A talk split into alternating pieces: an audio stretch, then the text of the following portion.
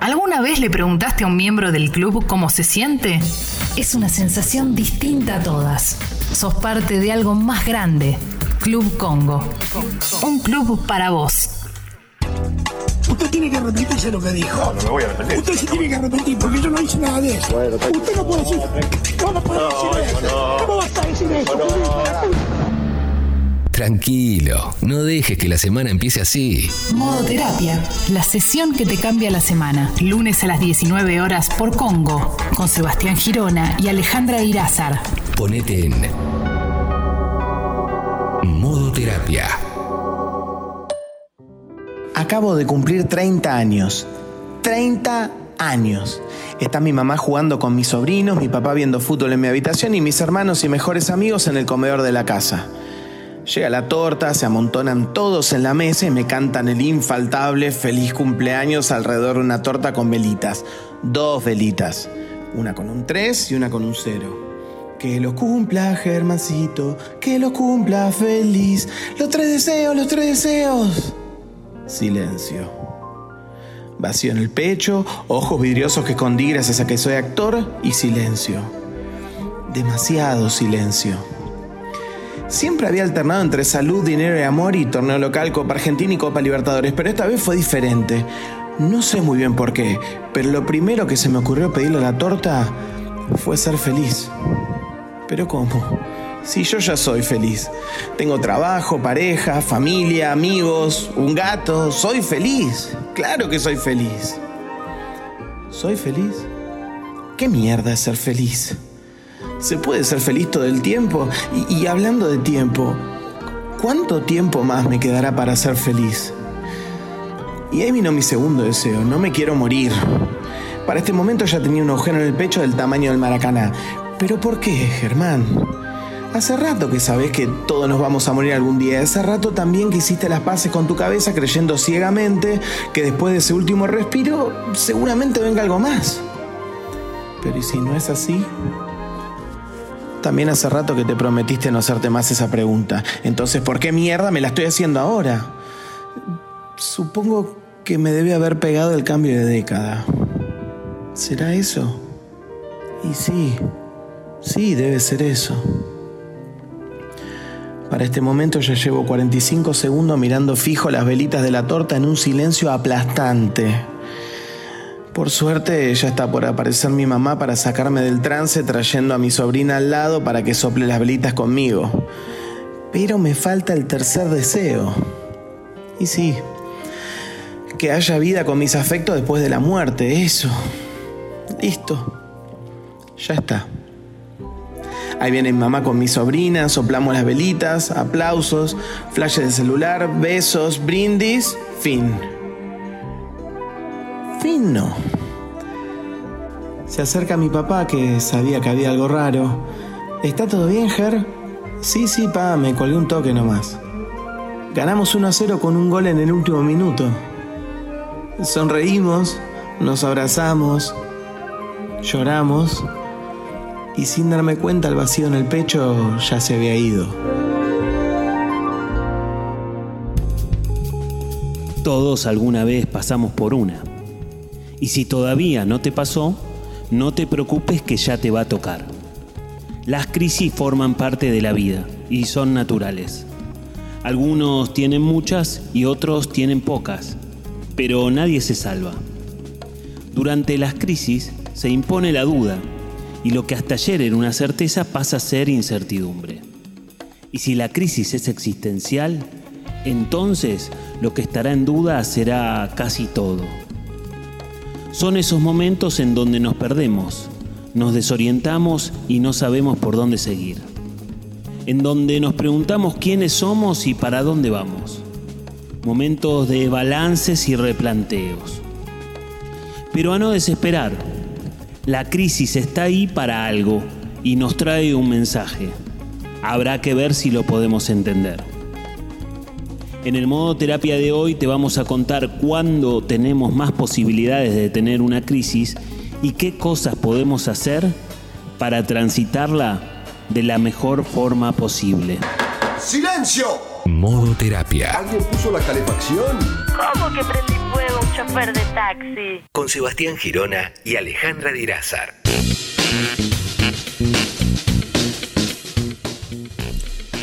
Hola a todos, bienvenidos a un nuevo programa de Modo Terapia. Esta sesión que te cambia la semana, esta invitación a poder pensarnos y a poder eh, preguntarnos cosas, a veces responderlas, a veces quedarnos con las dudas, a veces también rumiar, ¿por qué no? Forma parte del ser humano, no nos hace bien, pero lo hacemos todos. Y a veces también tratar de hacer cosas para salir de ese lugar de donde estar, en donde estamos, en donde estarás en este momento, donde estaremos y donde de alguna manera a veces nos sirve estar y a veces no. Em, esta invitación para poder pensarnos en una terapia grupal que hacemos todos los lunes a las 19 horas por eh, Congo FM.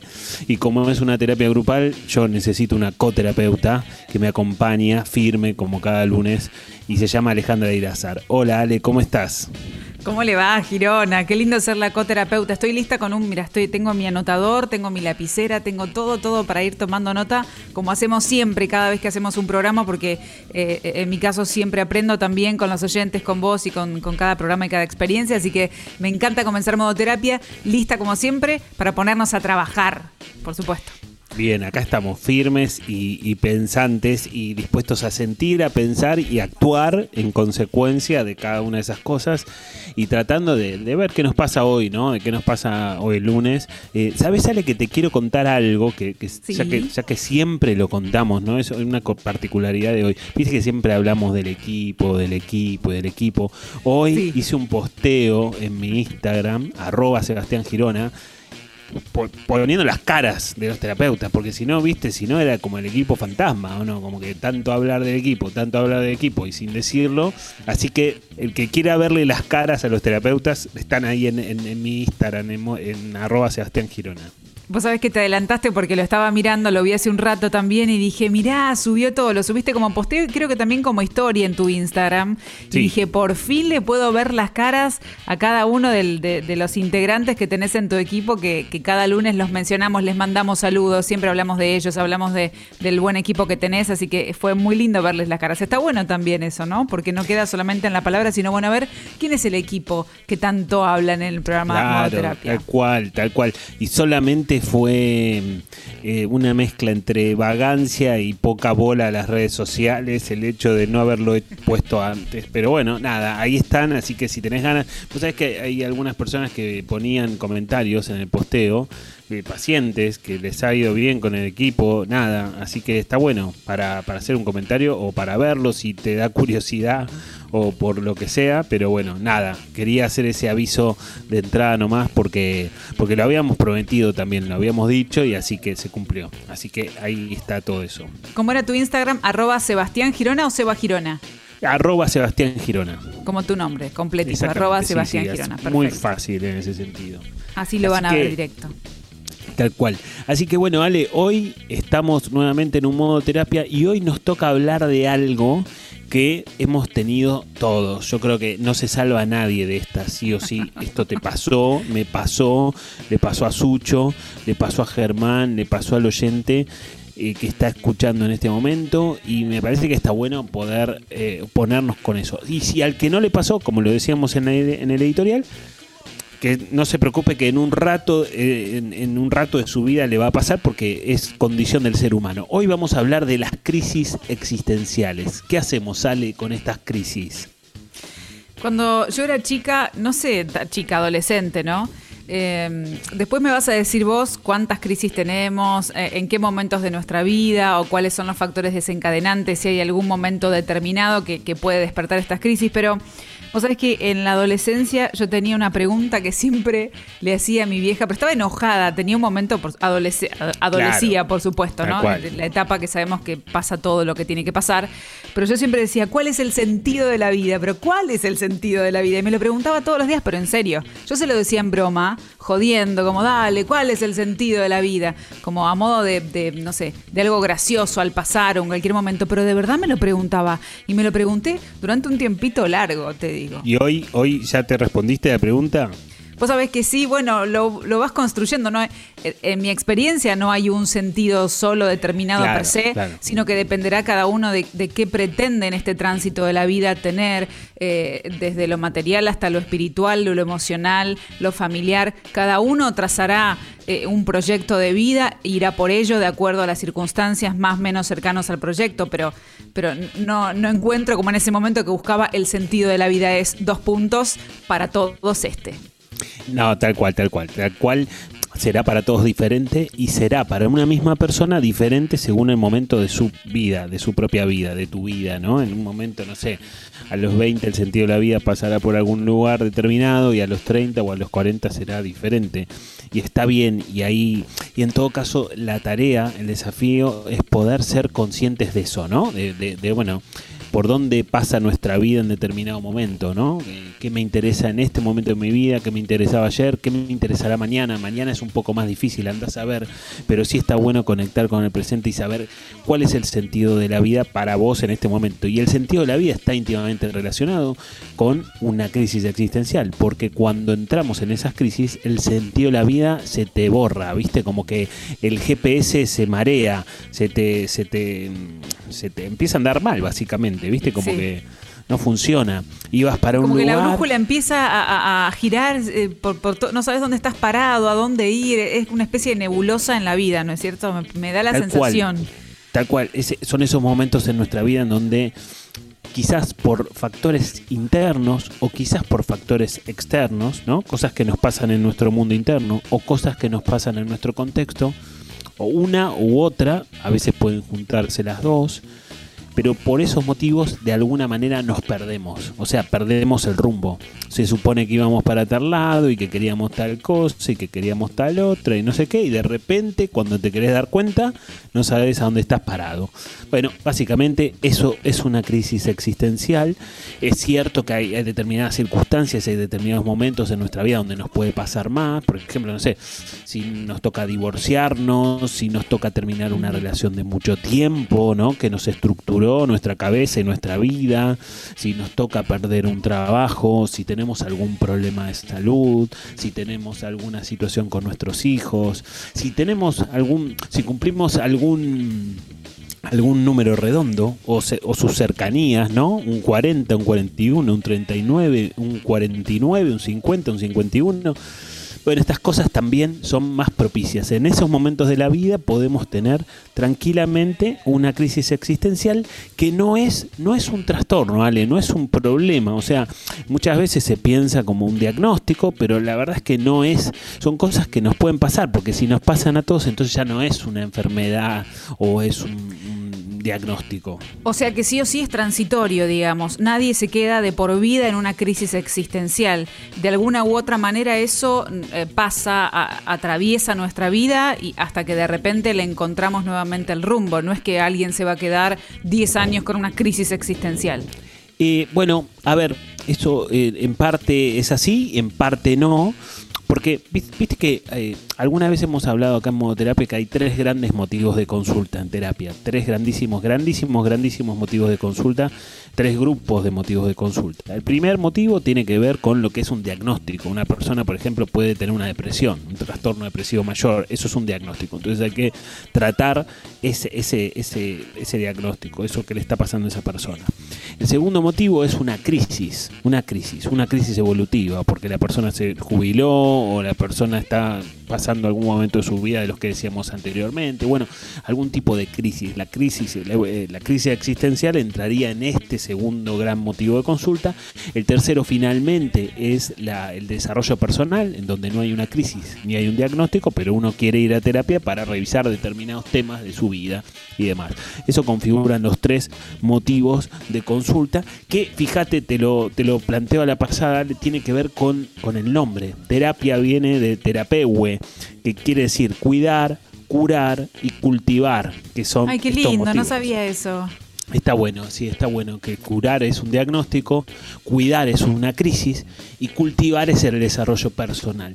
Y cuidar tiene que ver con esto que vos decías, Ale, porque una crisis, una crisis no siempre se resuelve. El mayor riesgo que tenemos frente a una crisis existencial, una crisis evolutiva, es que esa crisis desemboque en un diagnóstico.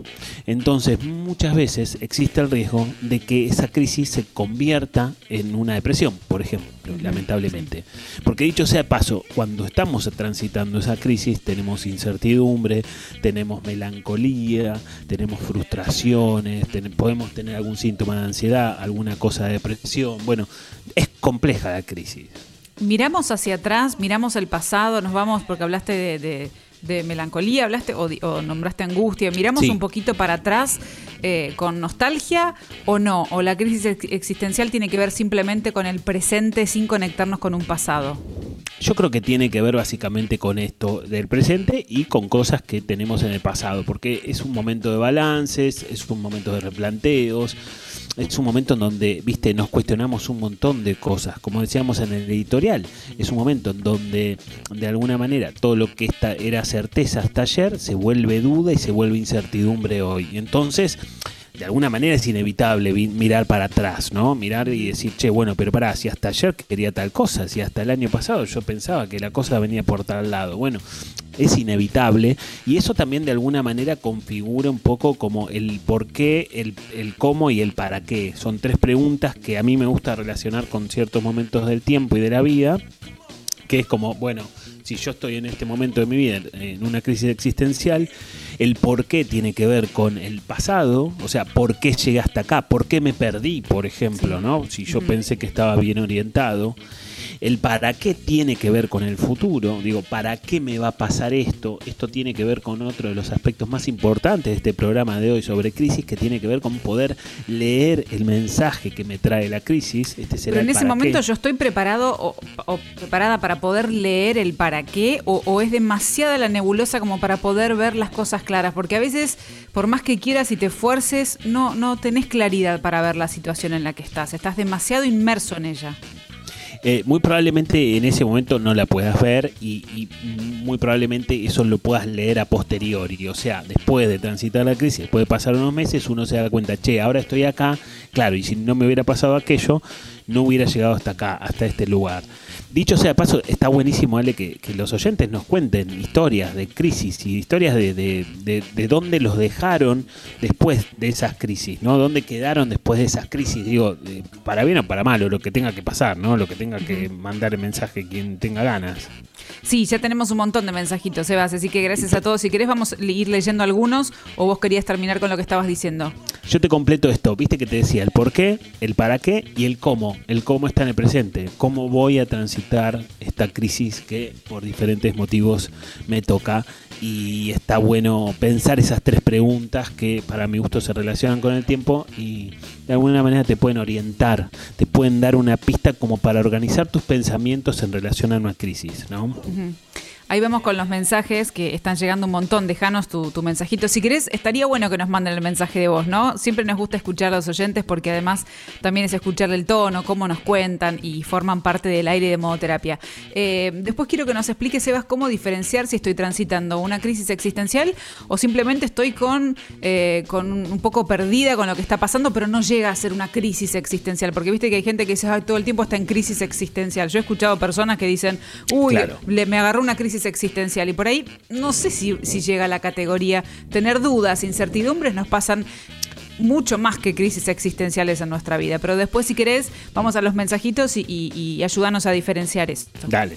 Mari dice, este es mi tema favorito de Calamaro. Eh, entré por la notificación, nos dice, gracias. Así que muchísimas gracias, eh, Mari. Lección, eh, lección exquisita de Sucho hoy, ¿no? Se lo, se lo mandaba en el mensaje junto con Guido, así que me encantó el tema. Yo pensaba antes, che, ¿y qué tema se puede poner? Crisis. Este calzó perfecto, es una crisis. Es maravilloso. Gracias, Mari, por escribirnos. Jenny dice: ¿Para cuándo tengo esos momentos? Eh, cuando tengo esos momentos existencialistas, me pongo una canción para relajarme y transitar. Gracias a terapia aprendí a aceptarlas, antes las rechazaba y me sentía mal. Bueno, está buenísimo, Mari. La verdad que esa es una gran manera. Esto responde en parte a la pregunta que hacíamos recién. ¿Cómo? Que tiene que ver con el presente. ¿Cómo voy a transitar esto? Y esto tiene que ver con la lógica de las arenas movedizas. Viste que dicen, dicen los que se encontraron frente a una arena movediza que lo mejor que puedes hacer si te toca caer ahí es Viste que, no sé, uno piensa o se imagina que si cayera en una arena movediza estaría a los manotazos limpio, como un loco tratando de salir por donde se pueda, medio sí. desesperado.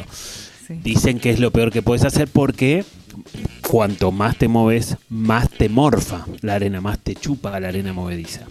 Entonces, lo que se supone, el mejor consejo para enfrentar esa situación es quedarse quietito, ¿viste? Quedarse inmóvil, cosa que la arena movediza identifique un cuerpo extraño y automáticamente lo expulse. Y es un poco lo que dice Mari, es aceptar el momento, es aceptar que me está pasando esto con la paradoja de que si yo trato de transitarlo y lo acepto, esta, esta crisis existencial va a durar menos tiempo que si la intento rechazar o me intento resistir o, o me resisto a, a lo que me está pasando. Si yo puedo conectar y hacerme cargo de que por algún motivo o por varios llegué a una crisis existencial, bueno, eso, eso seguramente va a ser más fácil.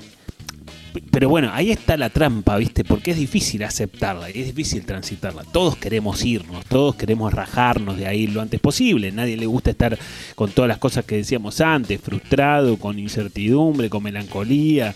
Nadie quiere, ¿quién quiere eso? No, ¿Quién es un error, la verdad es un error. juicio? Pero bueno, es un poco la paradoja de poder transitarlo de esa manera, ¿no?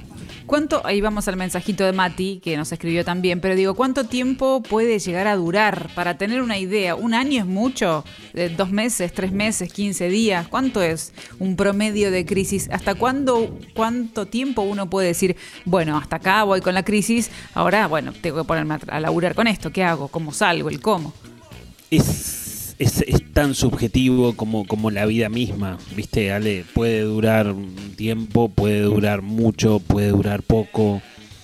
Yo creo sí que si estamos hablando de una crisis existencial, un par de meses como mínimo tenemos que transitarla, porque si no, como decíamos antes, uno entonces piensa que está en una crisis y quizás no es tan crisis, ¿no? Entonces, Sí. en algún punto es algo que de alguna manera se instala, es una sensación que me acompaña durante un tiempo y entonces a, a partir de ahí también yo me empiezo a alarmar, a partir de ahí me empiezo como a- me empieza como a llamar la atención esta lógica de che, ¿qué me está pasando?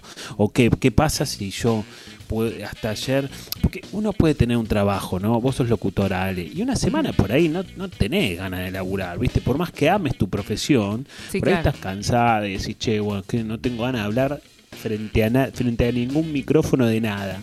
Bueno, pero eso, una cosa es que te pase una semana y otra cosa es que te pase durante dos o tres meses. Si te pasara durante dos o tres meses, ya ahí te empezás a preguntar, che, ¿qué me está pasando? ¿Será que tengo que pe- repensar mi trabajo, mi vida, mi carrera, no? Bueno, si se instala, ya tenés un indicador de que eso sí es una crisis. Bien. Mati dice, en la pandemia me quedé sin laburo, trabajaba en gastronomía y entré en un pozo depresivo y me ayudó mucho la terapia. Empecé un emprendimiento de viandas saludables y me reconvertí, pero me costó mucho entender que no era el fin de nada, sino el principio de otra cosa. Bueno, está buenísimo el mensaje, el mensaje de Mati, ¿no? Porque primero que es esperanzador. Eh, Viste que la canción de Calamaro dice algo que para mí es trascendental. Hay una frase de Calamaro dice en distintas canciones que yo estoy completamente de acuerdo y que dice, eh, lo dice en esta canción de la apertura y que dice las cosas no vuelven al mismo lugar. ¿Será que las cosas no vuelven al mismo lugar? Y entonces es efectivamente así. Cuando tenemos una crisis, básicamente nunca volvemos a ese mismo lugar. Psicológicamente hablando, nos estamos moviendo, nos estamos transformando. De- de- dependerá si te dejas o no transformar, si, si te resistís o no a eso que te está ocurriendo. Pero en algún punto está bueno pensar a las crisis como los cierres de un capítulo como el cierre de un capítulo de nuestra vida, ¿no? La crisis es que- como el separador que pone Sucho entre tema y tema, o viste, o entre apertura y demás. Bueno, Sí. básicamente la crisis es lo que marca la diferencia entre un capítulo de mi vida y otro nuevo que está por empezar. Lo que pasa que, claro, que vivo, no sé cómo va a ser el nuevo, no sé si me va a gustar, no sé si me, me voy a sentir cómodo, y ahí aparece la incertidumbre y por eso la pasamos mal. Pero está bueno pensar a las crisis desde este punto de vista, por eso el mensaje de Mati me parece que es, excelente.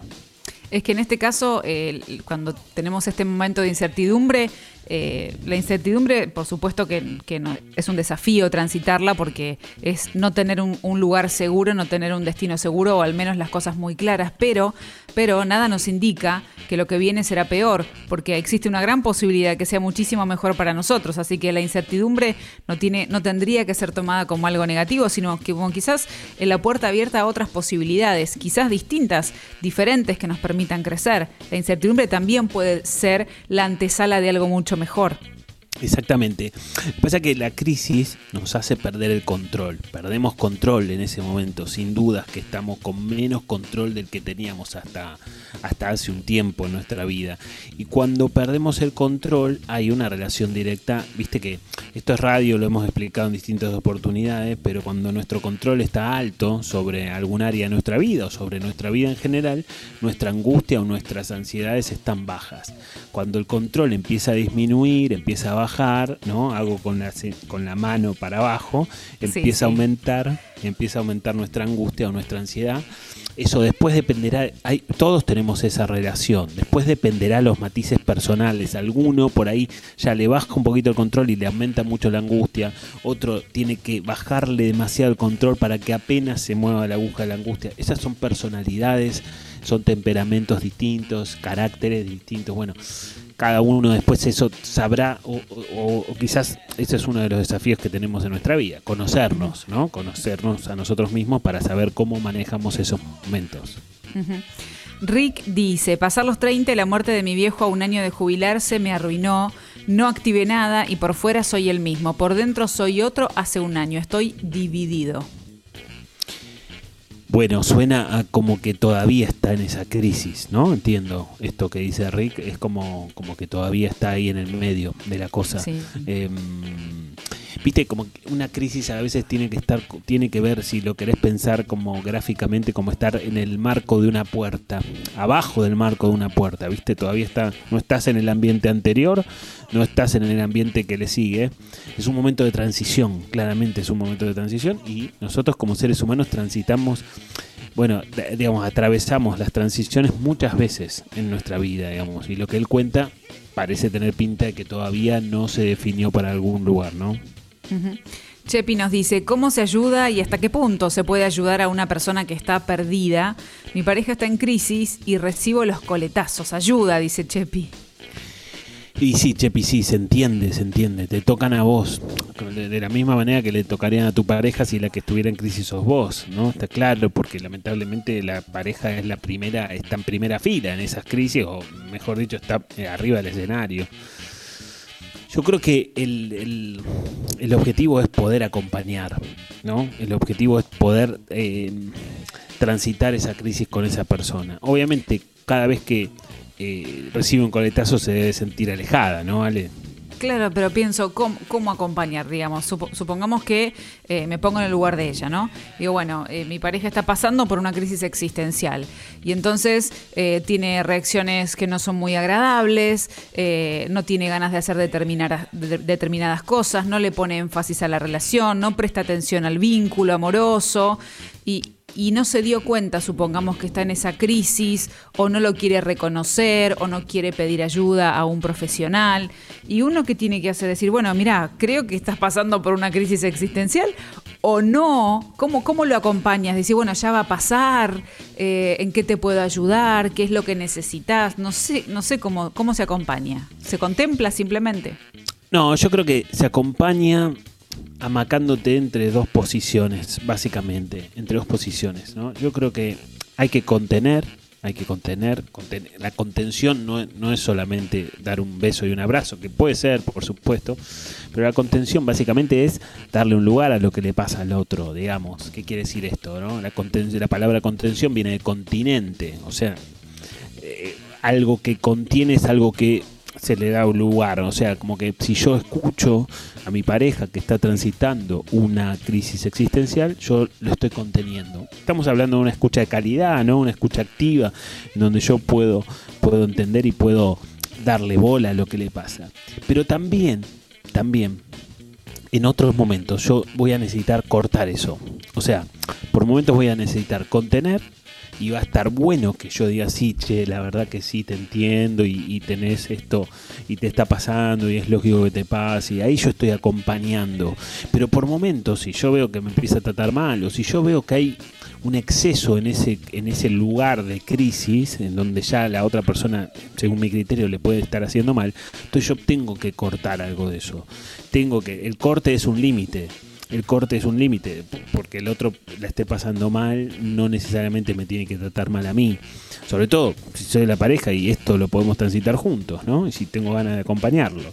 Entonces ahí yo tendré que poner un límite. Yo no tengo que permitir que el otro me trate mal porque está transitando una crisis existencial. Bueno, entre esas dos posiciones, una tendrá que amacarse yendo de un lugar a otro. Lo difícil es poder saber cuándo toca contener, cuándo toca cortar o poner un límite, ¿no? También es un ejercicio para la persona que acompaña a la que está en una crisis. Pero una pareja que tiene muchos años, en algún momento uno de los dos integrantes de la relación si estás más de 10, 15, 20 años, en algún momento, o menos, capaz que justo entraste en la vida de alguien y a los cinco meses entra en una crisis existencial, a todos nos ha pasado que hemos tenido que ver eso y, y no saber más o menos qué hacer. O sea, ir de un lado para el otro, ¿no? Digo, vos decís, yendo de un lado para de un costadito al otro y prestando atención a ver qué es lo, mejor que podemos hacer en determinados momentos. Sí, tal cual, exactamente así. Después te voy a contar también qué podemos hacer nosotros. No solamente hablábamos de quién acompaña y hablamos de quién transita una crisis, también está bueno pensarlo y, y va a ser una pista. Bien, Flor dice, estoy por cumplir 30 y estoy intentando evitar como sea hacer el temido balance de mi vida, porque sé que sea cual sea el balance, voy a perder. Temo las preguntas dónde estoy, dónde estoy, cómo, dónde quiero estar.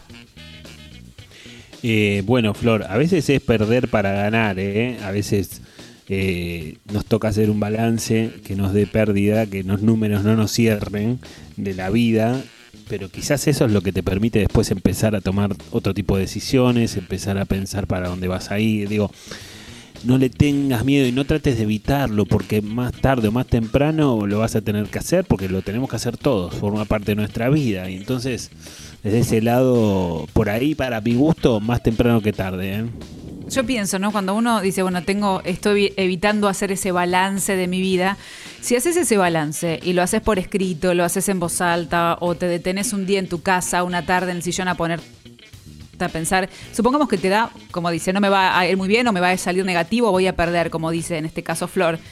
No pasa nada, hay que ver qué pasa, qué pasa. Cuando te des cuenta que en verdad no va a pasar nada, tu vida va a continuar, lo único que te va a hacer es darte un panorama, un pantallazo de cómo está tu vida actual. Y en tal caso será información, herramientas que te permitirá para saber dónde estás parada, porque si uno quiere ir hacia un lugar tiene que saber dónde está, desde dónde estás partiendo, cuál es tu lugar te va a dar información. Lo único que va a hacer es eso. No vas a perder absolutamente nada. En verdad, bueno, no te gustará. Y bueno, muchas veces hay cosas que no nos gustan y nos la tenemos que bancar. Bueno, tal cual, Ale, yo creo que, que, está bueno para Flor en esos momentos hacernos una pregunta, ¿no? ¿Qué es lo peor que puede pasar? Che, estoy, tengo que, se ve que tengo que hacer un balance, se ve que más o menos tengo que tener una idea de por dónde va mi vida, o parece que, bueno, nada, ¿Qué es lo peor que puede pasar? Que me replantee cosas. Bueno, en algún punto eh, a veces es necesario, ¿no? Y a veces quizás trae mejores cosas de las que Flor se puede imaginar. Congo.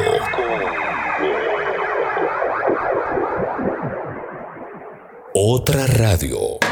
¡Silencio! Modo terapia. ¿Alguien puso la calefacción? ¿Cómo que prendí fuego chofer de taxi? Con Sebastián Girona y Alejandra Dirázar. Seguimos en modo terapia y seguimos. Recién tuvimos una pequeña crisis, ¿sale? Tuvimos una crisis técnica, así que. Sí, sí, sí, sí. Está bien, viste. Eh, era oportuna por el tema que estamos tocando hoy, así que nada. Nunca, Fue pertinente, nunca- la verdad que sí, estuvo muy bien. Tal cual. Entonces me parece que en ese sentido eh, somos coherentes, ¿eh? Somos coherentes y me parece que, que está bueno que así sea o no. Eh, pero bueno, seguimos acá hablando de crisis, crisis existenciales. cómo transitarlas, qué cosas nos pasan, qué nos sucede, bueno, cómo podemos también transitarlas nosotros. Decíamos, recién hablábamos de cómo acompañar, también está bueno poder pensar en cómo qué hacemos nosotros, ¿no? ¿Qué hacemos cuando nos está pasando algo de esto, ¿no? Es una muy buena pregunta que todos nos tenemos que hacer en algún momento de nuestra vida. Sí, ¿qué hacemos y también cómo, cómo lo identificamos? Porque viste que más temprano yo te preguntaba, ¿cómo saber si estamos pasando la crisis existencial o simplemente es un momento de crisis común, un momento de incertidumbre, de dudas, de replanteos, eh, que, que, uno va atravesando más, digamos, pasan más seguidos que las crisis, esas grandes crisis existenciales que ya, te digo que a mí el título me, me, abruma un poco. La palabra crisis más existencial me parece que es un título enorme.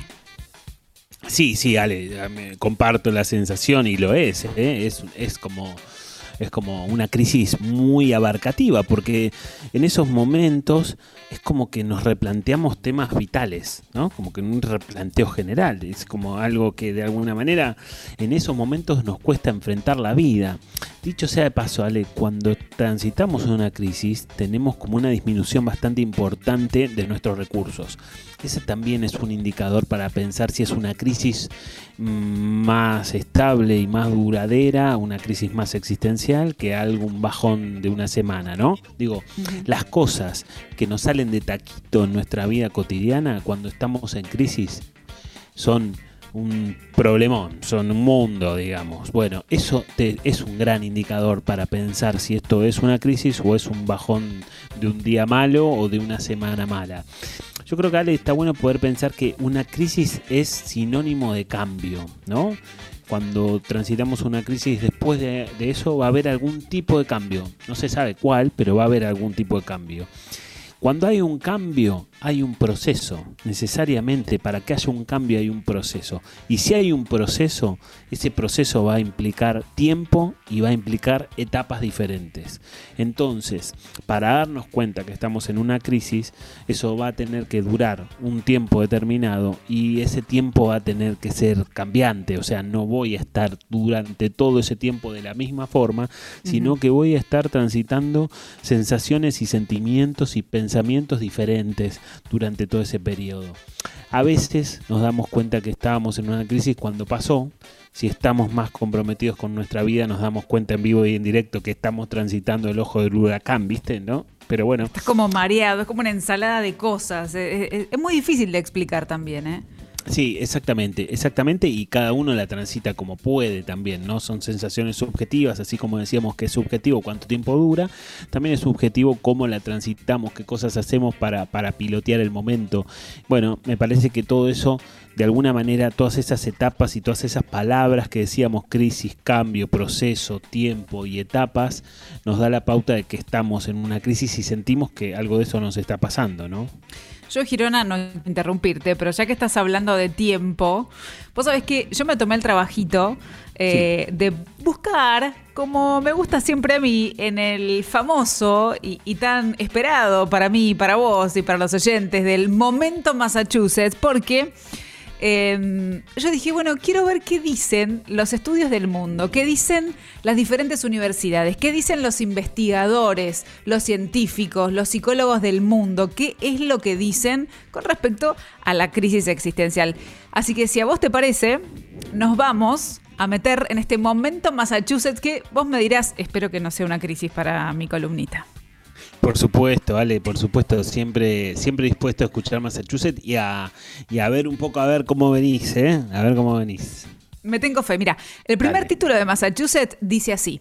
Un estudio prueba que tenemos crisis existenciales cada 10 años. Esta investigación demuestra que ha revelado que cuando nos aproximamos a una nueva década, sufrimos una crisis existencial porque nos replanteamos el sentido de la vida, buscamos nuevas aficiones, incluso nos embarcamos en aventuras, muchas veces que no nos em, embarcamos en otros momentos de la vida y eso también nos genera la crisis. Así que dice que la primera crisis, este estudio, ¿eh? que la primera sí. crisis ocurre a los 30, después la segunda a los 40 y que después todas las edades que terminen en cero, pero que muchas veces se producen antes de este temido cumpleaños, porque puede pasar a los 29, a los 39, a los 49. Estos son investigadores de las universidades de distintas universidades de Nueva York y California. Eh, bueno, hay una parte de eso que, que- que- que no puedo estar en desacuerdo porque es lo que decíamos al principio del programa, ¿no? Los números redondos y sus, sus cercanías nos generan un montón de cosas. Hasta ahí estamos completamente de acuerdo. Ahora, ojalá fueran cada 10 años y ojalá fuéramos así de prolijos los seres humanos, ¿no? Porque, porque medio como que si vos ya sabés que dentro de 10 años, no sé, cumpliste 30, ya sabés que dentro de 10 años tenés otra crisis, es como que te vas preparando, ¿viste? O te Pero vas... para, en mi defensa, o no que uno cuando se acerca dice, uy, cumple el número redondo, uy, ahora estoy medio, medio cagado, medio asustado, uy, se vienen los 30, se vienen los 40. Uno más Pero o menos sí. se prepara para una crisis. Sí, es verdad, pero ¿qui- ¿quién te salva, quién nos salva, Ale, de tener una crisis a los 35, a los 45? Ni a Dios. los- nadie. A los 38, a los 36, ¿no? Digo, lamentablemente, digo, está buenísimo el estudio o, o el anhelo de prolijidad del estudio para el ser humano, pero me parece que no podemos... eh, Lamentablemente no podemos controlar las cosas, ¿no? Todos tenemos una fantasía, ¿no? Pero este es un empate, Ale, me parece. Es un empate técnico, me parece. ¿eh? Me parece que intentan bajar las ansiedades, ¿viste? Tran como diciendo, bueno, cada 10 años te va a tocar una, eh, antes Claro. no, así que espérala para los 30 y si te sale a los 35, estirala y guardala para los 40. Pero Tal bueno, cual. está bien, listo, me la dejas pasar. Voy con el segundo título de este momento, Massachusetts. Veremos si le gusta al doctor Girona. Esto dice así, los cuatro puntos para superar una crisis existencial y salir fortalecidos. Son investigadores Mirá. de la Universidad de Colombia. Bien. Cuatro puntos para superar la crisis y salir fortalecidos. El primer Sí. Dice que hay que trabajar la compasión, porque solemos ser amables con los demás en los momentos adversos y muy duros con nosotros en esas circunstancias y que hay que darle espacio a todas esas emociones negativas y no tener prisa para superar Yo voy estoy anotando acá, ¿eh? Ay, me da Compasión. miedo. Vos Sí, pones todo tilde como que está bien, está bien. Compa- dale. El segundo punto es tus valores. Dice, en Ah. ocasiones olvidamos nuestros valores, interiorizamos los de los demás y buscamos satisfacer algo que ni siquiera es nuestro. Y ante Sí. una crisis es momento de reevaluar cuáles son estos valores nuestros y si estábamos viviendo de acuerdo con ello. Bien. Sí, Ay, te veo que sonreís, me encanta. Punto número 3. Gestión emocional. Nuestras emociones son la reacción más directa a aquello que vivimos, desde grandes acontecimientos hasta los pequeños. Y con las crisis debemos evaluar si tenemos un verdadero conocimiento sobre cómo funcionan nuestras propias emociones y si están en sintonía con nosotros mismos. Y el último punto, ya te vengo convenciendo, fortalezas personales. Cada persona dice que tiene una serie de habilidades con las que fluye y gana bienestar. Si nuestra profesión coincide con nuestras fortalezas, si las usamos a diario, el equilibrio se alcanza y nos encontramos bien. Em, Vos sabés que. ¡Dale! ¡Decímelo! No sé, no sé. ¿Te gustó, te gustó, que- te gustó, te gustó? No. Pero vos sabés que acá yo veo como cosas que no sé. Por ejemplo, yo pensaba, ¿qué es una gestión emocional? ¿No? ¿Qué es exactamente una gestión Bueno, emocional? la, la palabra gestión se mete en todos lados ahora, pero metieron lo Claro. emocional y zafa. Claro, Suena claro. bien. Claro. No sé, no sé. Yo después te voy a decir para mí qué hay que hacer en una crisis. Yo te voy a decir qué hay que hacer en una crisis, mi opinión, pero me, me queda medio lejos. Y mira que sabés que te tengo que confesar una cosa. Trataba de, Sí. de- trataba de encajar lo que vos estabas diciendo con lo que yo pienso. Y medio como a las piñas, pero mm, no. No, no, no fue el molde, ¿no? Y no, me parece que hoy, hoy viene medio como En crisis. caído. No me hagas entrar en crisis, te lo pido por el amor de Dios, porque Viene este es el momento importante. Le viene costando Massachusetts. ¿eh? Bueno, voy con el último título. A ver qué te parece a vos. A Este ver. último título, que proviene de la Universidad de Londres, dice, la mayor crisis existencial ocurre a los 30. Dicen, dicen estos investigadores, que sufrimos una crisis con síntomas de inseguridad, depresión, soledad y ocurre alrededor de los 30 años cuando los adultos sienten la presión de triunfar antes de cumplir los 35. De acuerdo con este estudio, el estrés en el trabajo, las relaciones de pareja, de amistad y las expectativas son los principales factores que desencadenan este conflicto interno y además concluye que todos los sujetos más vulnerables son adultos con educación superior, con fuertes deseos de tener éxito y con un concepto idealista con respecto a cómo debería ser su vida que siempre se planificaron hasta los 35 años. Entonces los 30, si no te encuentran en ese lugar donde más o menos te imaginaste, entras en la crisis de tu vida. Eh, eh, bueno, ponele que sí, ponele, a ver, no sé si... Sí. Sí, por fin. Dios, estoy transpirando la gota gorda con esto hoy. Este fue el descuento, ¿no? Fue el descuento, ¿no?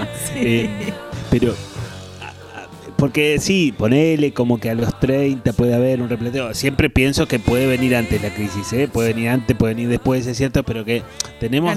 Me gustaría ponerlo así como tenemos más posibilidades de que en esos momentos, que a los 30 pase, ¿no? Ponele, ponele.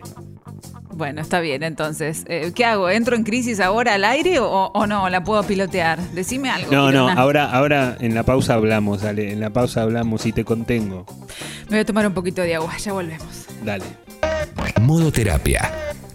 Lunes de 19 a 21 por Congo FM.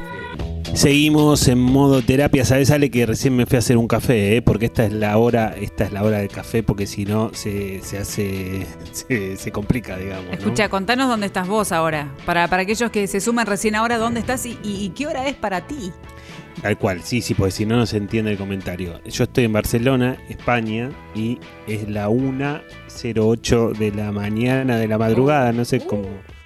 Pero, pero estamos, ¿eh? estamos acá firmes, haciendo modo terapia, hablando. Esta es la hora de la crisis, ¿viste? Es la hora de que, Sí, sí, sí, sí. se vuelve un poco Espero más... que no te pase al aire. ¿Lo acompañás con algún chocolatito, un alfajor, algo que te dé como un poco de sabor a la vida o solo café? Claro, un poco de fuerza, ¿no? Un poco de Claro, algo. Por ahora es café solo, ¿eh? Pero después por ahí Sucho mete un tema y, y me, da una escapada a la cocina, ¿eh? Pero, Bueno, pero no.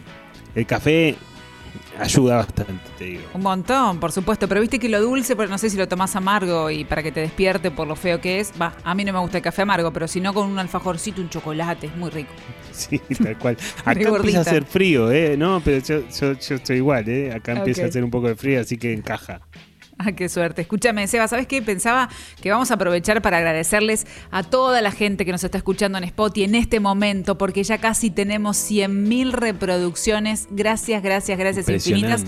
Y si nos estás escuchando ahora, por ejemplo, desde Spotify, gracias por ser parte, pero de verdad te decimos, ¿eh? Y además, como siempre te pedimos, que le des seguir a Modo Terapia, ya que está, dale seguir, actívate la campanita, así le llegan notificaciones cuando subimos un nuevo episodio de Modo Terapia. Pones seguir y te aparece la campanita y ya te vas a escuchar lo nuevo de Modo Terapia. Gracias, gracias, gracias, Eva.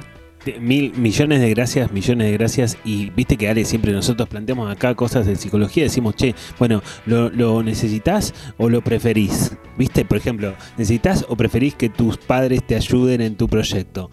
Y muchas veces decimos, bueno, lo preferís. Acá, en este caso, justo es distinto. Nosotros necesitamos que nos sigas en Spotify, nos viene muy bien. Así Por que, favor. pero, pero les agradecemos muchísimo porque bueno, nos escuchan muchísimo por ahí y, y nos llegan mensajes y nos agradecen Sí. y la verdad que nos pone muy contentos porque el motivo de eh, la principal función o lo que nosotros queremos hacer como terapia es ayudar y tratar de que la gente encuentre un programa en donde pueda encontrar algunas respuestas o algunas preguntas.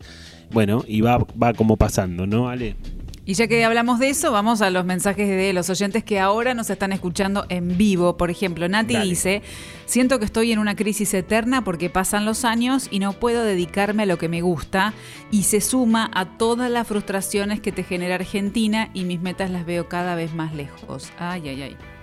Es complejo, sí, sí, sí, se entiende, Nati, se entiende perfectamente todo lo que te está pasando, digamos. eh, Viste que, bueno, muchas veces los mensajes, a los mensajes, por, por- porque esos mensajes le faltan datos, obviamente. Sí. Pero la verdad que estaría bueno que Nati pueda hacer algo con eso. Quizás está haciendo una terapia, quizás no. Si no la está haciendo, por ahí le vendría bien, ¿no? Son esos momentos también en donde nos damos cuenta que solos no podemos, ¿no? Una crisis también muchas veces, o, porque no podemos, o porque necesitamos apoyarnos en alguien, o porque a veces necesitamos ayuda profesional. Y como decíamos al principio, si bien no está diagnosticado, no quiere decir que no pueda ser muy bien acompañado por una terapia, una crisis, ¿no? Para evitar que desemboque en otros lugares. Bueno, la verdad que, repito, no sabemos si ella hace o no, pero por ahí estaría bueno, si no lo hace, que trate de probarlo.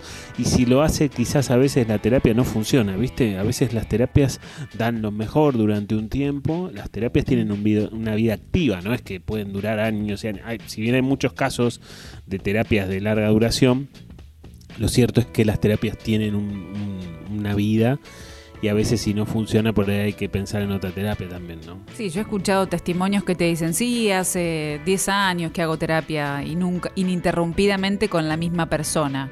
A Sí, mí sí, siempre sí, me llama la atención, digo, "¿Tan- Eso- pero tanto. Sí, eso ya es otra cosa, ¿viste? Ya es un, un familiar que se transformó en un, en un amigo, digamos. Yo escuché más, ¿eh? Vos sabés que yo en la jerga escuché 25 años A la pucha. y escuché algunos, llegué a escuchar de 32. Bueno, son locuras, es un delirio, ya es un familiar tuyo. Pero ahí ya te invitas para fin de año, che, ¿qué haces? Venite el Es un primo 25, el tuyo, 24 a casa, claro. Sí. ¿Y sabés cuál es el chiste que hace la gente y tiene razón? Pero este se hizo, viste, se hizo el quincho, se hizo el quincho con tu terapia, digamos, ¿o no? O sea, eh, que construyó, digo, y tiene razón, porque esos casos son una cosa que ya no es una terapia, ya muchos son psicoanalistas los que hacen eso, así terapias de extrema larga duración. Seguro que ahora nos está escuchando alguien que hace muchos años va con su terapeuta y está contento, por supuesto, bienvenido sea, pero a veces se estiran demasiado las terapias, ¿no? Sucho dice que es un matrimonio ya. Ya a esa Y altura sí, tiene razón. ya es un y matrimonio. tiene- y tiene Eh, razón. tenemos un montón de mensajes, ahí vamos, pero ¿sabes qué pensaba Seba también? Eh, digo, pero en ese caso el terapeuta te tiene que decir, bueno, hasta acá llegamos, o el terapeuta tiene que esperar a que el paciente diga, bueno, creo que por ahora estamos, quiero descansar un tiempo, porque a veces uno tiene varias sesiones durante un tiempo largo determinado y necesitas un espacio para que todo eso decante de alguna u otra manera eh, y después quizás volver. Pero, ¿qué- cómo, ¿cómo sería la cosa? Uno tiene que esperar a que el terapeuta te diga hasta acá, muchas gracias, muy amable. eh, ¿Usted está de alta o no? Mirá, yo te digo como lo pienso yo. Yo creo que eso Sí. depende de la concepción del tratamiento. Yo muchas veces empiezo la terapia con, con mis pacientes planteando que ese va a ser un laburo de los dos. De, los dos, de las dos partes, de, de- de- de la persona que está haciendo terapia y mío. Y, y desde esa lógica siempre planteo la figura de un bote que tiene dos remos, ¿no? Un remo es para el paciente, otro remo es para mí. Por supuesto que tenemos responsabilidades diferentes dentro del bote, pero con esto quiero transmitir la idea de laburar juntos. Y ese laburar juntos también tiene que ser coherente a lo largo y a lo ancho de esa terapia. Y el punto pasa porque si empezamos a laburar juntos y yo te planteo que tenemos que laburar juntos, bueno, entonces también decidiremos juntos cuándo la terapia tiene que terminar. Y muchas veces lo que me da mucha satisfacción es que, por ejemplo, yo a veces a un paciente le digo, bueno, mira, me parece que estamos, estamos yendo bien y quizás nos vamos acercando al final del tratamiento. Esto hay que hacerlo a poquito también para que no sea un corte abrupto. Y muchas veces el paciente ve lo mismo. Y entonces ahí estamos viendo la misma película y entonces ahí va perfecto. A veces no, a veces hay que esperar un poquito más porque yo veo algo antes que el paciente todavía no lo siente. Bueno, pero digo, y la concepción está planteada como un laburo de a dos, entonces el alta también está planteado como un laburo de a dos, y a veces, a veces no está planteado así, ¿viste? A veces no está planteado, a veces ahí está planteado como una relación de mayor asimetría entre el terapeuta y el, y el paciente, y entonces ahí el paciente no, no tiene voz ni voto para definir si quiere el alta o no, y ahí se dan estos casos de, de toda la vida, digamos, ¿no? De eternidad, más o menos. Sí. Bueno, eh, Vicky nos dice y pregunta, ¿cómo diferenciamos una crisis de una depresión? Que es más o menos lo, lo que quedó pendiente para de la pregunta que te había hecho al principio, ¿te acuerdas? Sí, bueno, a ver, una depresión es un diagnóstico, el diagnóstico oficial es trastorno depresivo mayor, y para que haya un diagnóstico de depresión se tienen que presentar determinados síntomas, determinados síntomas que no son cualquier síntoma, y además esos síntomas se tienen que sostener en el tiempo por lo menos y como mínimo dos meses. Por ejemplo, tiene que haber una alteración en tu apetito, en tus ganas de comer, en tus ganas de alimentarte, o porque estás comiendo mucho y eso te marca que aumentaste de peso, o porque estás comiendo muy poco y eso también te marca de que bajaste de peso tiene que haber una alteración en tu sueño, en el dormir. Entonces vos empezás a dormir peor de lo que dormiste durante toda tu vida. O porque estás durmiendo mucho menos de lo que solías dormir, o porque estás durmiendo mucho más de lo que dormías anteriormente. Y entonces te cuesta levantarte a la mañana, por ejemplo, como una cosa mínima. O te despertás un montón de veces durante la noche. Tiene que haber una alteración en tus ganas o en tu capacidad, mejor dicho, en tu capacidad de disfrutar las cosas. Una persona deprimida que solía disfrutar, no sé, ir al cine, bueno, si está deprimido empieza a dejar de disfrutar esa actividad que tanto le gustaba y más tarde o más temprano, lógicamente, deja de hacerlo. Si me encantaba ir al cine todos los sábados, dejo de ir al cine porque estoy deprimido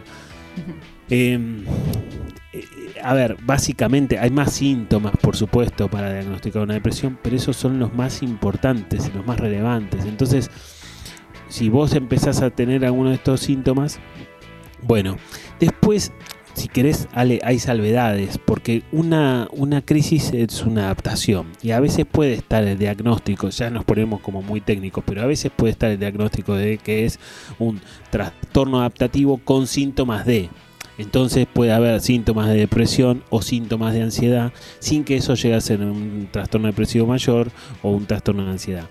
Habrá que ver, si vos sentís o si tenés la sensación de, que esto ya se puso más serio y estás un poco más deprimido que otra cosa, entonces lo, lo, que te vamos a sugerir desde modo terapia es hacer una consulta. En ese caso creo que hay una necesidad imperiosa de hacer una consulta. Porque de hecho, digamos, tampoco uno puede hacer un autodiagnóstico. Lo que vos decís es una observación, es un escucha, es un trabajo que lleva un determinado tiempo. Uno no puede decirte, bueno, estoy atravesando la crisis existencial, o, por otro lado, la crisis existencial puede ser, pero no, uno no puede decirse solo, estoy eh, eh, con un diagnóstico de depresión. Eso lo tiene que hacer un profesional que pueda observar y analizar y ver todos estos síntomas que vos estabas mencionando y que son muchos más también. Así que, eh, digamos, uno solito, no. No, tal cual, y aunque vos hagas una, una, no sé, respondas unas preguntas por internet para ver cómo está tu ánimo y demás, bueno, nada, esas cosas tampoco son suficientes porque muchas veces el profesional necesita tener la entrevista, necesita escucharte, necesita hacerte varias preguntas, varias largas preguntas y a partir de ahí, a veces en dos o tres entrevistas puede determinar si estás deprimido o no, ¿viste? Sobre todo si es un profesional que se maneja con criterio y serio.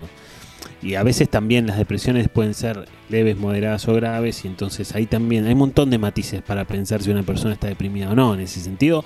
Y la depresión tiene mil caras diferentes también, ¿viste? Que pensamos en una persona que está deprimida y que está tirada en una cama, pero a veces una persona que va a trabajar todos los días a su trabajo como todo, como siempre, puede también puede estar deprimido, ¿no? Mira vos. Bueno, mira, Vicky, eh, no, Agus desde Neuquén en la app dice acá re en modo terapia escuchándolos en el río Limay. Abrazo, qué lindo. Qué grande, Agus, le mandamos un beso enorme. Gracias, Agus, por escucharnos. Pau en la app dice, cada tanto suelo tener alguna crisis existencial. Me di cuenta que es cuando las cosas me están yendo re bien y es cuando todo lo negativo de la cabeza suena más fuerte que las cosas positivas. Bueno, Pau, vos sabés que es interesante pensar, ¿no? Porque las crisis se, se transitan muchas veces con rumiaciones. Hemos hablado aquí de las rumiaciones muchas veces, que son esos pensamientos que tenemos en nuestras cabezas. Todos rumiamos en mayor o menor medida. Hay alguno que rumia poco, otro rumia todo el tiempo. Pero son esos pensamientos que giran en falso en nuestra cabeza. Son pensamientos que no nos llevan a ningún lugar, pero que de alguna manera afectan nuestro estado de ánimo, ¿no? Y, y las rumiaciones están muy presentes durante las crisis existenciales, las crisis evolutivas, porque con esto que decíamos antes al principio, Ale, que vos decías, che, y lo del pasado influye, y bueno, sí, y entonces muchas veces las rumiaciones se presentan a favor del pasado. Te no tendría que haber hecho esto, no tendría que haber hecho lo otro, ¿viste? Y me pasa esto de ahora porque hice tal cosa y porque hice lo otro. Bueno, las rumiaciones son pensamientos que no tienen una finalidad en concreto, sino que giran en falso, giran en falso en nuestra cabeza y te repito, Ale, tienen la capacidad de hacernos daño, de afectar nuestro estado de ánimo, de generar un malestar y a partir de ahí se complica, por supuesto. Y vos sabés lo que corta las rumiaciones. ¿Qué? Porque es Las- importantísimo saberlo. Sí, las rumiaciones se... A ver, te lo digo como una pequeña unidad de fracción, pero las, las, las, las rumiaciones se cortan con acciones. O sea, si yo hago algo, dejo de rumiar. Aunque sea me levanto a hacer un café, como recién yo me fui a hacer un café, Sí. bueno, aunque sea en, es- en un ratito corto un poco esas rumiaciones. Bueno, si yo hago cosas en esos momentos, por lo menos no estoy pensando tanto como si solamente me dedico a pensar. Claro. Obviamente, por eso es una pequeña fracción. Después hay que pensarlo cómo se plantea eso en la vida cotidiana, ¿no? Sí, porque termino de hacerme el café, me siento en el sillón, en la mesa, donde sea que me siento, voy a la cama y, y vuelve el pensamiento otra vez ahí al acecho, la rumiación para, para insistir hasta, hasta las últimas horas del día. Tal cual, sí. Mira, Vicky en Lab dice, siento que muchas veces las crisis son autogeneradas. Cuando se acerca mi cumpleaños, o el año pasado que cumplí 10 años en el mismo laburo, y está todo bien, pero siento que a veces me busco los problemas yo sola.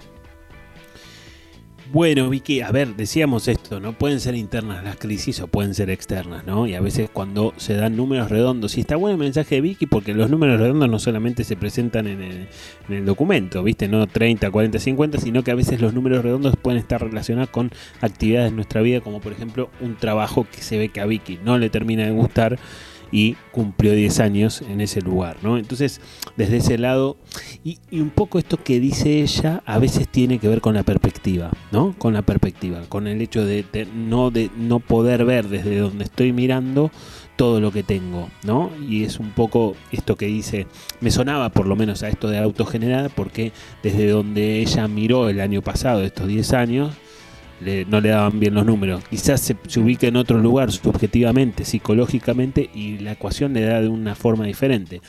Por eso digo, habrá que ver si ella puede tomar o si todos podemos tomar una perspectiva diferente en esos momentos de crisis, ¿no? Acá Milagros en la app dice, sí, la pasé, a los 30 fue horrible, no sabía para dónde ir y me duró unos meses largos. Todo estaba dado vueltas. Bueno, sí, básicamente es eso, milagro, sí. Una crisis es un momento en donde, como decíamos antes, nos perdemos y donde mm, se nos vuelve loco el GPS o la brújula o lo que tengas a mano para orientarnos. Y una de las claves es no apurar la crisis, no apurarlo. Tratar de transitarlo, ¿viste? Bancárnosla, como decía Sale vos hace un rato, ¿viste? Hay que bancársela, viejo, como una cosa así, ¿no? Como, Y bueno, en sí, sí, llega un punto que sí, no, no queda otra más que no hay que darle, no hay, hay cosas que no hay que darle tanta vuelta, hay que bancársela y ya, pasará, se transita y, y sal- se saldrá de esta seguro.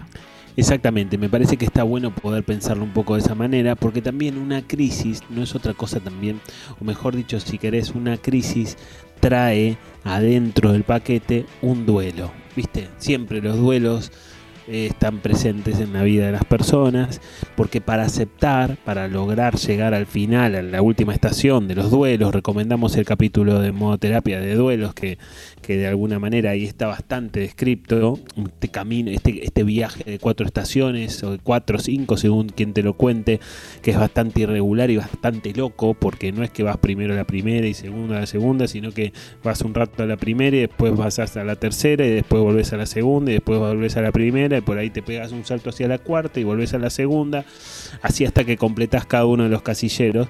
De Bueno, hecho, lo- los decimos estos pasitos, ¿eh? este, este camino los decimos en, en el episodio que está en Spotify de duelos, está, esto que vos estás diciendo está bien, bien contado por vos, así que recomendamos que vayan a escucharlo si quieren. Tal cual. Bueno, por eso, digamos, por eso necesitamos transitar un duelo para, para terminar. Como decíamos antes, una crisis cierra una etapa de nuestra vida y trae un capítulo nuevo. Y el desafío, el mayor desafío de la crisis es poder entender cuál es el mensaje, ¿viste? ¿Qué me está diciendo esta crisis? ¿Qué me estoy diciendo a mí mismo también en definitiva, ¿no? Porque por algo me pasan, no son errores de la naturaleza, no es que se equivocaron en los cálculos y nos generaron crisis, sino que esas crisis nos dejan cosas que pueden ser muy positivas en nuestra vida. Pero bueno, a veces tardamos en entender ese mensaje, ¿no? En poder leerlo de la forma correcta.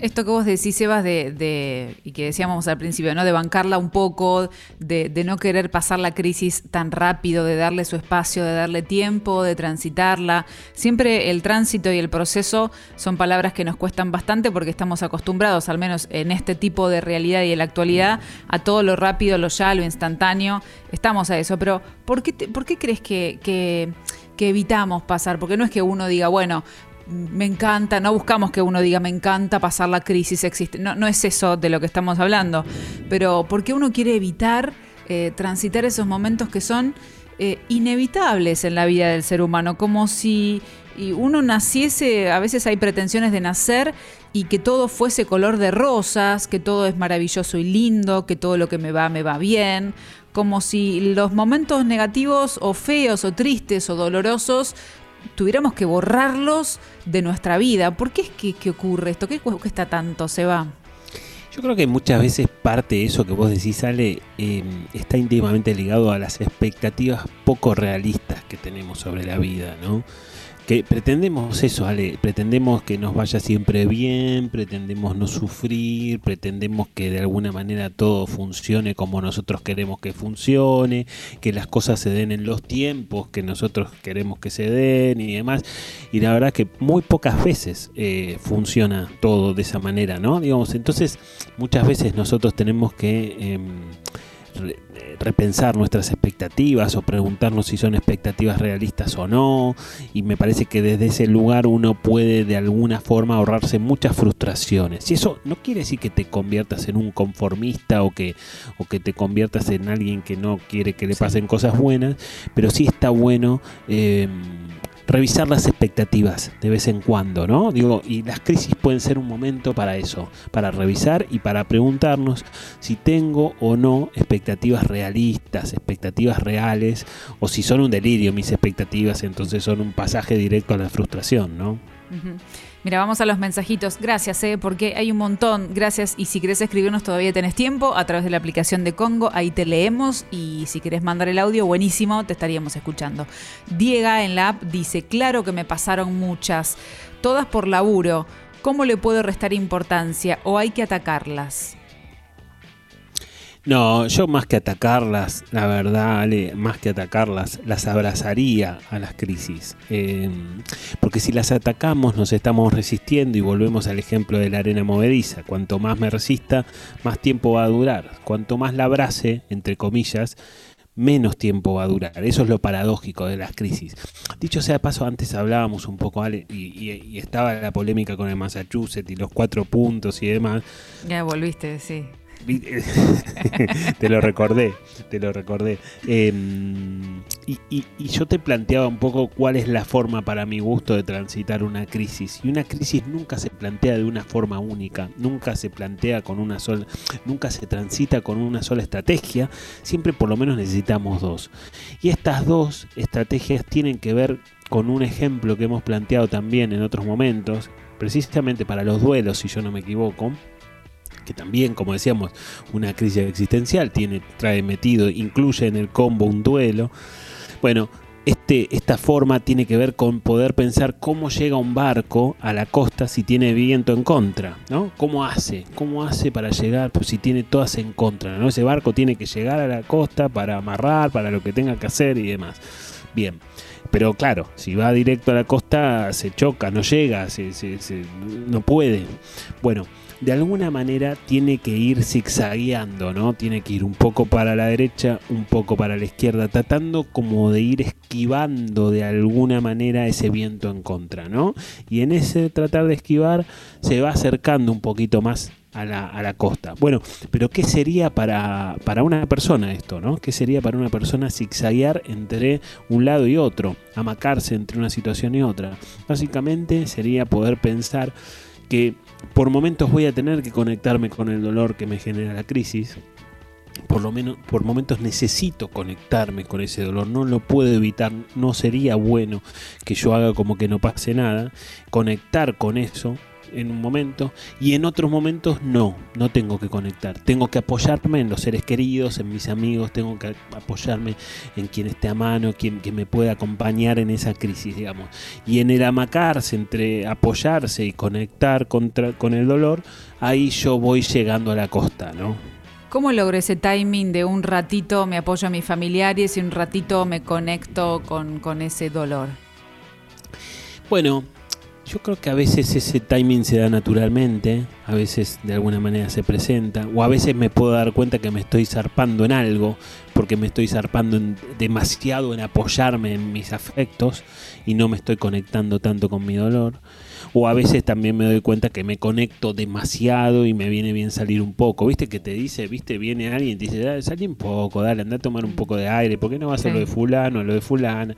Bueno, a veces eso o nos damos cuenta solos o alguien nos aviva y te dice, te da algún consejo como para que vayamos cambiando, ¿no? De vez en cuando. Pero, Sí. pero creo que está bueno. Y a veces se pueden dar las dos cosas, porque a veces me puedo con- con- con- conectar con el dolor que tengo estando con mis amigos también, ¿no? A veces puedo llorar con un amigo, puedo llorar con una amiga, eso también se da y me parece que está bueno poder pensarlo de alguna forma y esa es para mi gusto una muy buena estrategia de poder transitar una crisis.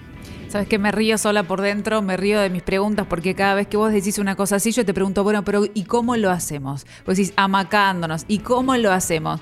Como, como si existiese una sola fórmula, fíjate cómo, Claro. cómo te lo estoy preguntando, como diciendo, dame la receta de cuánto de harina, cuánto de... Y no, bueno, dependerá el momento, dependerá de cada persona, dependerá del tipo de crisis. Digamos, eh, yo te estoy pidiendo a vos, dame la fórmula ya, ya, ya, ya, ya. Y bueno, no, hay que ir haciéndolo en el camino, prueba y error. Tal cual, Ale, sí, sí, sí. No existe tal fórmula porque por ahí en una de esas supongamos que yo tengo una fórmula, quizás a mí me recontra sirve y quizás a vos te alcanza para poco. Entonces, bueno, cada uno en todo caso tendrá el desafío de encontrar su propia fórmula, porque si decimos que nos toca a todos transitar crisis a lo largo de nuestras vidas, bueno, quizás nos vamos poniendo cancheros, ¿no? En algún Eh, momento. puede ser. Y, y vamos agarrándonos la mano a nosotros mismos para saber cómo tenemos que transitar la crisis. Bien, seguimos con los mensajitos que tenemos un montón. Guille dice, yo estoy pasando por una y me gustaría saber cuánto tiempo puede durar. Eh, bueno, Guille, esa es la pregunta del millón. Eh, Vos sabés Ay, que, ay, mira, el otro día, acá en España, yo fui a comprar un sándwich, ¿no? Y... ¿De jamón crudo? No, no, era algo que estaba, no, no, no, era algo que, como que, como un pollo que iba a la plancha, ¿viste? Entonces, Ay, sí. yo estaba un poco apurado y le pregunto, ¿cuánto tarda? ¿Cuánto tarda en hacerse? ¿Cuánto tal? ¿Cuánto demora? Y entonces el, el tipo que estaba cocinando me dice, tarda lo que tarda en hacerse, ¿viste? O sea, tarda lo que tarda, tarda lo que tarda. Y esa es una buena respuesta para lo que pregunta Guille. Tarda lo que tarda. Y no sabemos cuánto tarda. Y en todo caso, cuando termina, ahí decimos, bueno, al final tardó tanto. Tardó X, X semanas, X meses o X lo que sea. Pero digo, bueno, me parece que está bueno pensarlo un poco de esa forma, porque en la pregunta de Guille ya hay una resistencia. Che, ¿cuánto falta para que termine esta historia? Que no me la banco más. ¿No? Entonces, me parece que ahí está pasando todo lo que nosotros estamos no aconsejando, sino como él se, estaría como resistiendo, esa pregunta daría cuenta de cierta resistencia a lo que le está pasando, cuando lo que nosotros decimos es, bueno, trata, trata, por supuesto, trata, sabemos que no es fácil, pero trata de entregarte un poco más a lo que está pasando. O por lo menos hay que probar, ¿no es cierto? Digo, un día te encontrás con vos y en tu soledad y decís, bueno, sí, me está pasando esto. Y uno, esa pregunta, bueno, pero ¿cuánto tiempo? ¿Cuánto tiempo voy a estar así? Bueno, iré viendo. A ver, esa sensación interna cuando te decís, bueno, vamos a ver, esto es lo que está pasando. Voy a ir viendo qué va pasando. Por lo pronto, esta es mi realidad. Y quizás lo- ahí se pasa mejor. Sí, lo que, lo que le podemos decir a Guille es que termina. En algún momento termina, ¿eh? De, de alguna manera u otra, a veces mejor, a veces peor, pero, pero termina o, o- o tratando de que no desencadene en algo peor, suele terminar, digamos, ¿no? Ujú. Mariano en la app dice, vivir en este país es vivir en una crisis constante. Eh, ya uno está curtido, dice Mariano. Eh, Sí, eh, puede ser verdad, ¿no? En algún punto te- estamos acostumbrados como a la inestabilidad. eh, pero bueno, a veces en todo caso eh, podemos tener factores externos que nos generen una crisis, pero también sobre todo muchas veces las crisis tienen que ver con, con, con circunstancias muy específicas de nuestra vida. A veces pueden ayudar algunos contextos, es cierto, pero me parece que, que, que de alguna manera de alguna manera también eso nos ha hecho más creativos, nos ha hecho más resilientes, ¿viste? Como que nosotros nos las rebuscamos, ¿viste? Porque hay que salir de la crisis y hay que arreglárselas Sí. y hay que ingeniárselas. Pero llega un punto que uno ya quiere decir, basta ya de tener que sacar todas las Que rebuscar. herramientas para ver cómo piloteo, si soy creativa, si Sí. puedo pilotear esto. Ya uno no quiere andar demostrándole a la vida eh, las hazañas que uno puede hacer para sobrevivir. Eso también sucede. También sucede, sí, sí, exactamente. Y por más que tengamos recursos y capacidades, no quiere decir que en algún momento no nos cansemos, ¿no? Por supuesto que, sí. Claro. Mira, Mariana en la aplicación también dice, mi pareja hoy está definiendo si va a poder conseguir trabajo en la residencia médica y tiene toda su energía ahí y me dice que me quiere, pero que no estaría de no- novia en este momento. Yo no sé qué hacer, si esperarla o tomarnos un tiempo. Crisis, dice Mariana. Eh, sí, yo creo que cuando se da en una pareja y cuando ponen en, duda la pareja misma, la crisis de uno convierte eso en crisis del otro, ¿no? Y ahí Mariana tendrá que empezar a responder sus propias preguntas, ¿no? Digamos, bueno, ¿qué es- espero o no espero, ¿no? Y poder ponerse sus propios tiempos y sus propios límites con respecto a eso, porque el otro puede estar, la otra puede estar en un proyecto, lo que sea, pero yo también tengo mi propia vida y si yo me pierdo en los tiempos del otro, me, pi- me pierdo yo misma. Entonces desde ese lugar me parece que está bueno que ella pueda contemplar lo que le pasa al otro sin perder sus propias necesidades, ¿no? Sin perder lo que le pasa a ella. que se prioricen, ¿no es cierto? Bueno, sí. sí, ya tenemos un montón de mensajitos y vamos a seguir en un rato, pero si estás escuchando el programa y alguno de estos temas que tratamos te incitan a comenzar terapia, está buenísimo, te va a ayudar y a pesar de la pandemia, las distancias, podés comenzar de forma remota porque ya sabes, y ya lo viste en el Instagram de Seba, que tiene un equipo de profesionales que están súper preparados, listos para ayudarte. ¿Cómo podés hacer para contactarte? Mira lo simple que es. Mandas un mail a equiposebastiangirona.gmail.com equiposebastiangirona.gmail.com y Seba te hace la entrevista de admisión. Sí, ah, estaba viendo el posteo y salieron todos muy lindos, ¿eh? Y, Sí. sí, te- es más, a mí me generan confianza. Yo los veo, bueno, yo los conozco, obviamente, ¿no? Pero digo, eh, me atendería con alguno de estos profesionales porque son bastante serios y bastante responsables y el equipo funciona muy bien con distintas orientaciones psicológicas y con la admisión que, que yo hago al principio del tratamiento. Así que sí, si te haga- pasando algo de las cosas que hablamos en modoterapia, puede ser un buen momento. Modo Terapia. La sesión que te cambia la semana. Lunes a las 19 horas por Congo con Sebastián Girona y Alejandra Dirázar. Seguimos en modo terapia, Ale, y nos metemos en la cuenta regresiva, nos metemos en la última curva, en la Sí. última recta para terminar este modo terapia sobre crisis existencial, ¿no? Sí, mientras vos estás con tus cafecitos, si te parece, vamos con los mensajes que tenemos todavía. Gracias eh, a toda la gente que nos estuvo enviando mensajes. Gracias, gracias, gracias. Diana en la app dice, tengo a mi mejor amiga en esas crisis, pero la usa como excusa para todo. No sale, no estudia, no hace nada. Creo que eso no está bueno. ¿Qué les parece? Se pregunta y nos pregunta Diana. No, obviamente Diana no. Y, quizás también cuando ya de alguna manera eh, esta crisis se utiliza en diferentes sentidos o de alguna manera se te instala en la vida, ahí ya están pasando otras cosas, ¿no? Ya no, ya no es una crisis existencial. A veces hay personas que están detenidas en la vida. A veces hay algún amigo que yo conocí a los 20 y llegamos a los 40 y nos seguimos viendo y más o menos ese amigo está, esa amiga está en la misma situación en la que yo la conocí. Pasa, ¿eh? Vos te horrorizás, Ale, pero viste que pasa Sí, más me de lo que... me da una penita porque ¿qué, ¿qué le sacaste al paso del tiempo? ¿Cuál fue el provecho de tu paso por, por esta tierra, por esta vida en estos años? Pasaron 10, 15 años. ¿Cuál fue el provecho? ¿Qué es lo que aprendiste? ¿De qué manera te transformaste? ¿Te conoces un poquito más? Esas preguntas que uno más o menos se tiene que ir haciendo. Sí, sí, pero hay personas, viste, que, que- que les cuesta muchísimo eso, viste, hay personas que les cuesta horrores poder eh, hacer un trabajo de, intro- de introspección, hay personas que no se meten con eso, que no quieren, que no pueden, que no les gusta, que le tienen miedo, bueno, por distintos motivos, pero, pero lamentablemente pasa mucho más de lo que pensamos, ¿no?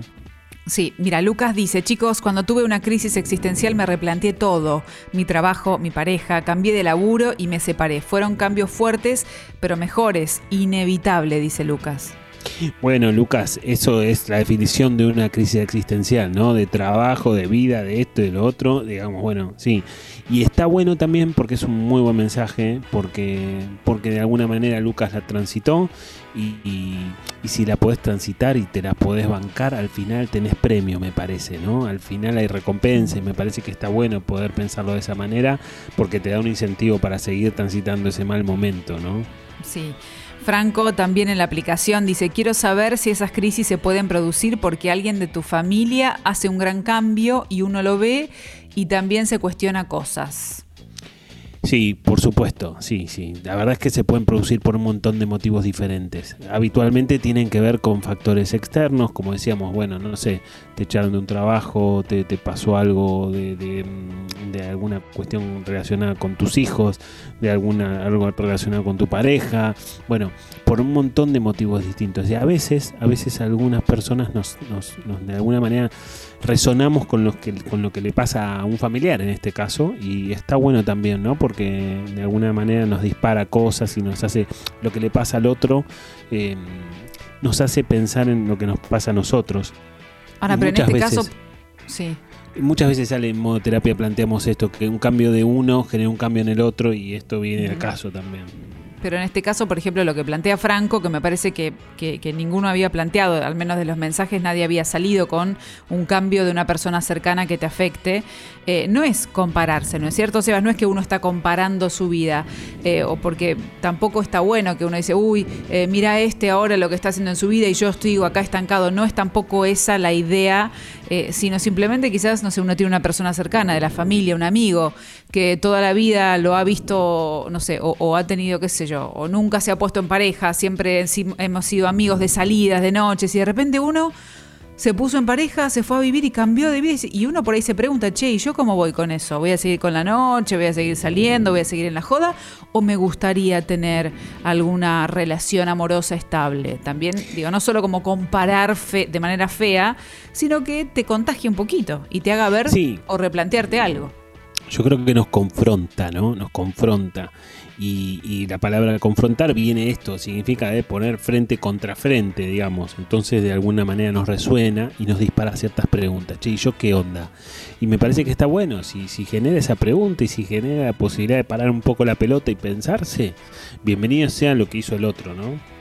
Mira, sí, eh, tenemos un mensajito de Lucho, sé que estamos ya sobre el final, pero lo vamos a leer. Dice, hola chicos, quizás pregunta para el momento Massachusetts. Rumiar pensamientos, camino directo a la ansiedad y depresión. Abrazos, dice Lucho. ¡Fua! ¿Con qué título? Eh, sí, sí, sí, tiró una bomba Lucho sobre, el- sobre la hora, sobre el cierre del programa, pero, pero sí. A ver, muchas veces las rumiaciones están presentes en cualquiera de esos dos cuadros, digamos. Em, en el cuadro de la ansiedad es un recontra clásico y en el cuadro también de una depresión también puede... Quizás lo que varía es la dirección de la rumiación. Muchas veces en la ansiedad la rumiación está dirigida hacia el futuro, me va a pasar tal cosa, me va a pasar tal otra, o no me va a pasar tal cosa, no me va a pasar tal otra. Y muchas veces en la depresión la rumiación está dirigida hacia el pasado. ¿Por qué hice esto? ¿Por qué hice lo otro? Digamos, bueno, diferentes rumbos, pero igual sentido, igual de, igual de dañino, ¿no? Para un lado, para el otro. Bueno, Seba, ya estamos con los mensajitos. Le agradecemos a toda la gente que nos escribió, a todos los que nos escuchan en, en Spotify, como siempre, que más de 100.000 reproducciones. Gracias infinitas y, por supuesto, por dale seguir a Modoterapia. Sí, bueno, Ale, ¿qué pensás después de hablar tanto de crisis y crisis y crisis? ¿Qué, qué te queda ahí como resumen? Bueno, que cuando era adolescente y me preguntaba cuál era el sentido de la vida, ahora veo que hemos sido varios o somos varios que en distintos momentos, es decir, son inevitables, nos pasa a todos en algún momento de la vida, a no desesperar, a, no querer que pasen rápido porque algo siempre nos van a dejar. Y, y bueno, vos dijiste, me parece una imagen preciosa esto de abrazar al momento de crisis existencial simplemente para reconocer lo que nos está pasando, no ir en contra de eso y qué va a pasar. En algún momento va a pasar. Sí, tal cual, me parece que es un, es un muy buen mensaje, ¿no? Y me parece que está bueno también poder pensarlas como, como algo positivo, ¿no? No, no como mirarlas. Obviamente se sufren, se- se- todos hemos tenido, yo he tenido las mías y la he pasado mal, como cualquiera, como Davos o como Sucho o como quien sea. Digo, pero está bueno tratar de poder ir un pasito más allá de la crisis y tratar de pensar que es algo bueno y es algo que me va a pasar y que de alguna manera me va a dejar en otro lugar. Dependerá cómo la transito, por supuesto, dependerá sin dudas de eso. Eh, pero hoy hicimos especial hincapié en esto, en cómo, en el cómo, ¿no? En el cómo las transitamos, porque si son inevitables y no podemos hacer nada para que no ocurran y nos van a pasar a, a, a todos en distintos momentos, entonces, bueno, la clave no pasa por, por tratar de, de que no suceda, sino por tratar de transitarlas de la mejor forma posible. Y a partir de ahí, después verás, verás eh, a dónde te dejan, porque como decía la canción, las cosas nunca vuelven al mismo lugar y está bueno pensarlos desde ese, desde ese, desde esa óptica, ¿no? Me encanta esa frase eh, y, y la, voy a, la voy a tomar para pensarla en estos días también, Seba. Tal cual, tal cual, Ale. Bueno, este modo terapia de hoy ha sido realizado en la producción por nuestro actor, productor, eh, entusiasta generalizado. Viste que existe la ansiedad generalizada. Germán tiene entusiasmo generalizado. Eh, y Germán Polonsky, que es nuestro productor y actor, que hace los radioteatros, etcétera, etcétera, ha, ha- ha sido posibilitado, que eh, ha vuelto con nosotros, el lunes pasado lo hemos extrañado profundamente, profundamente, por Mauro Suchodolski, que es el hombre que hace que todo suceda, viste, que toca los botones indicados y que hace que, Sí. bueno, y que nació El con un apodo.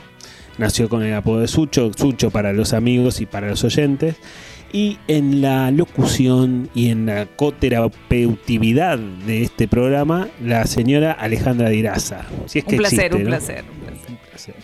Por mi parte, Sebastián Girona, psicólogo, tratando de unir la radio con la psicología. Y bueno, por lo pronto nosotros estamos conformes con lo que va saliendo. Va muy bien, Y- va muy bien. y la cantidad de oyentes en Spotify dice lo mismo, ¿no, Ale? En definitiva, O sea, me sí. parece que en algún punto como que va queriendo, va queriendo. Así que, bueno, Ale, si te parece, dejamos por hoy, seguimos el lunes que viene. Sí, doctor Girona, pasó muy rápido, pero el próximo lunes a las 7 de la tarde voy a estar aquí para hacer modoterapia. Los esperamos. Modo Terapia. Lunes de 19 a 21 por Congo FM. Club Congo, una manera distinta de ser parte de tu radio. Los suscriptores más felices, cada semana nuevos ganadores. Sé parte.